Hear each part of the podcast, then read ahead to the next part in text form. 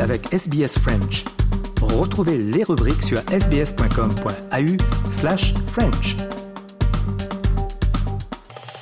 Eh bien, dans les murs de la NJV, on est avec euh, un des artistes les, les plus importants de sa génération pour la France, c'est Jean Julien. C'est une belle introduction, quoi. C'est une très belle introduction, merci beaucoup. Je ne sais pas si c'est vrai, mais c'est flatteur. Donc, Jean Julien, vous êtes en Australie là pour l'ouverture de la triennale. Euh, vous avez fait quelque chose de spécifique pour les enfants. C'est le, le NJV Kids. Parlez-nous-en. Bah, c'est vrai que c'est un peu curieux pour moi. C'est la première fois que je fais une installation spécifiquement pour les enfants, alors que d'habitude c'est plus adulte. Ils ont- le NGV, ils ont une galerie pour les enfants euh, où euh, tous les ans ils font euh, une installation euh, pour ce public. Et ils ont aussi le programme Learn qui s'étend à tout le musée.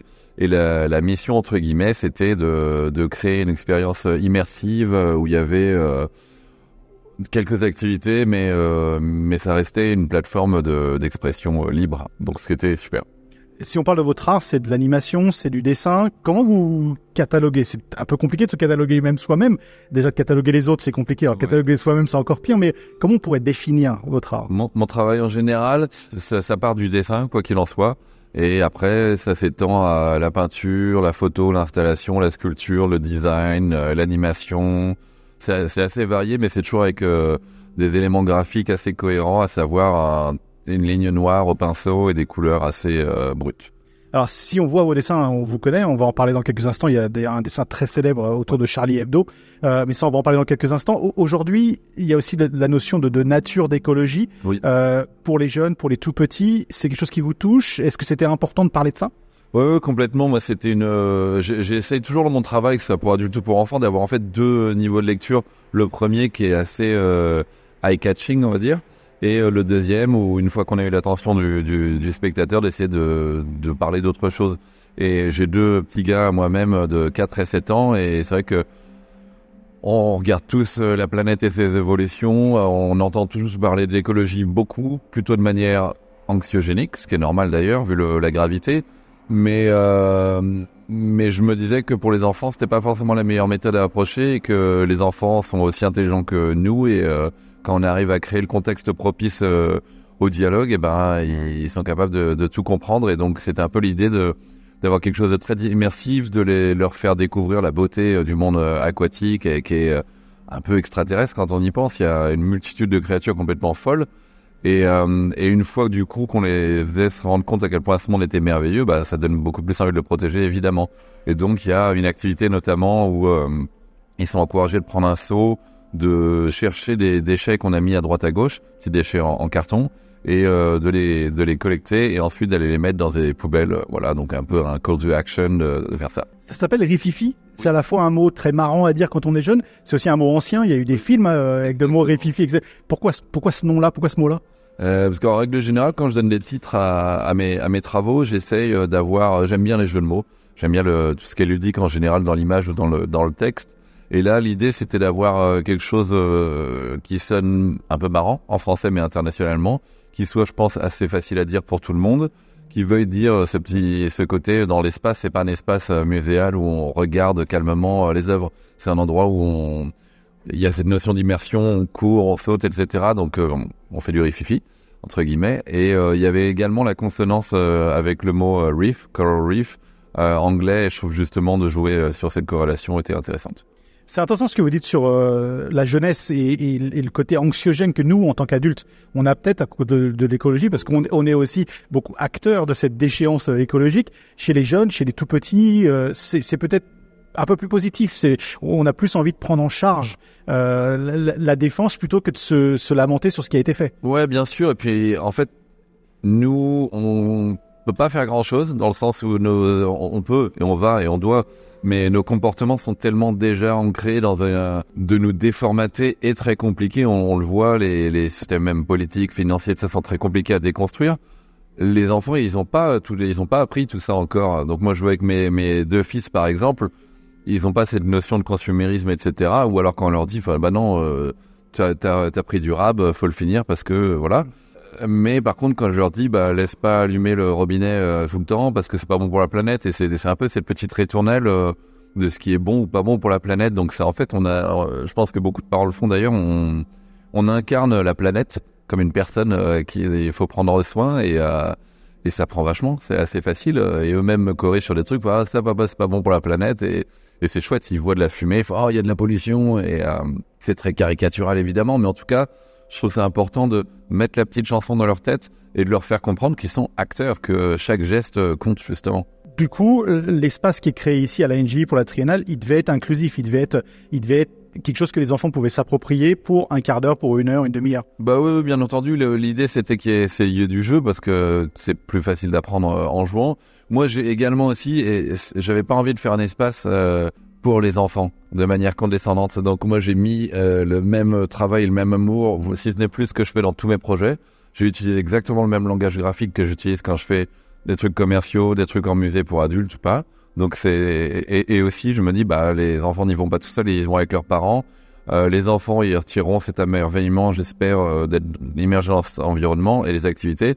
Et les parents, bah, j'espère, euh, apprécieront euh, que c'est le plus grand nombre de dessins que j'ai fait de ma vie, euh, je suis extrêmement fier du résultat. C'est un travail collectif avec toutes les équipes du NGV qui ont mis énormément de temps, d'efforts et de passion dans le projet. Donc on est ravis tous.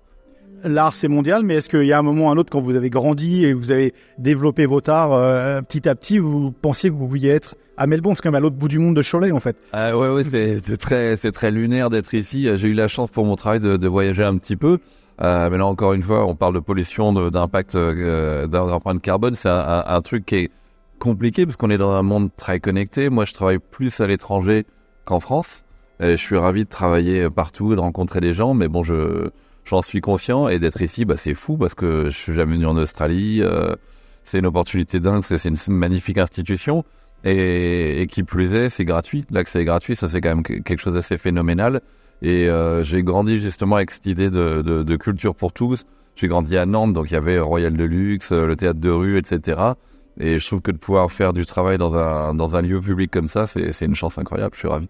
Absolument. Je voulais juste vous parler, on en a parlé il y a 30 secondes, là, mais les, dessins que vous aviez fait autour de Charlie Hebdo, bon, bien sûr, ça a touché tout le monde, ça vous a touché aussi particulièrement. Ça a changé un peu euh, les choses pour vous, quand même, ça a été très populaire, ces dessins. Euh, ça, vous a permis d'exprimer quelque chose, quand même. C'était un moment important pour, pour la France, mais pour les artistes, surtout dans, dans votre art.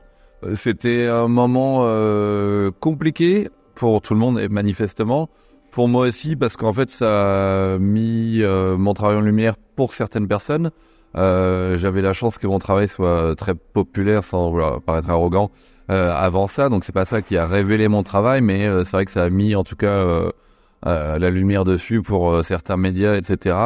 Moi je me suis exprimé sur le sujet plein de fois, hein, que ce soit je suis pour la liberté d'expression et, le respect de l'autre.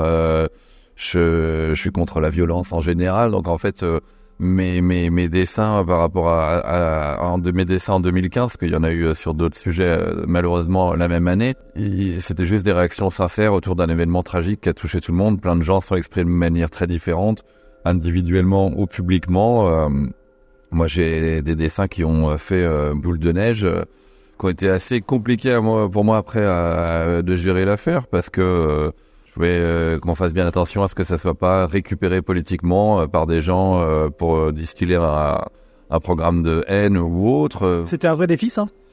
Bah, c'est un défi parce que moi je suis dessinateur donc je suis pas équipé pour, pour pour parler à un très grand nombre comme ça. Mais ce que j'en retire aujourd'hui euh, c'est que c'est- pas mon fond de commerce non plus c'était réaction une réaction individuelle et, et sincère. Et on a beaucoup après essayé de me dire vous êtes dessinateur politique? Je fais non pas du tout Moi, vous voyez d'ailleurs je, fais des dessins euh, pour communiquer euh, plein de choses. Et euh, ce qui était compliqué, c'était de, de faire comprendre aux gens que c'était pas mon métier de faire ça, que c'était juste une réaction individuelle. Mais ce que j'en tire aujourd'hui, pardon, c'est les réactions des gens à l'époque qui m'ont témoigné leur appréciation, des gens qui étaient concernés de très près, qui m'ont dit que ça les a touchés et que ça leur a fait du bien. Donc c'est c'est tout ce que c'est tout ce que j'en retiens. Ouais, vous êtes euh, devant un quelqu'un qui a été touché par, par ça, ça m'a vraiment marqué ces dessins-là. Bah, D'accord, je suis ravi. Dernière question, vous avez plus d'un million de, followers sur, euh, sur Instagram.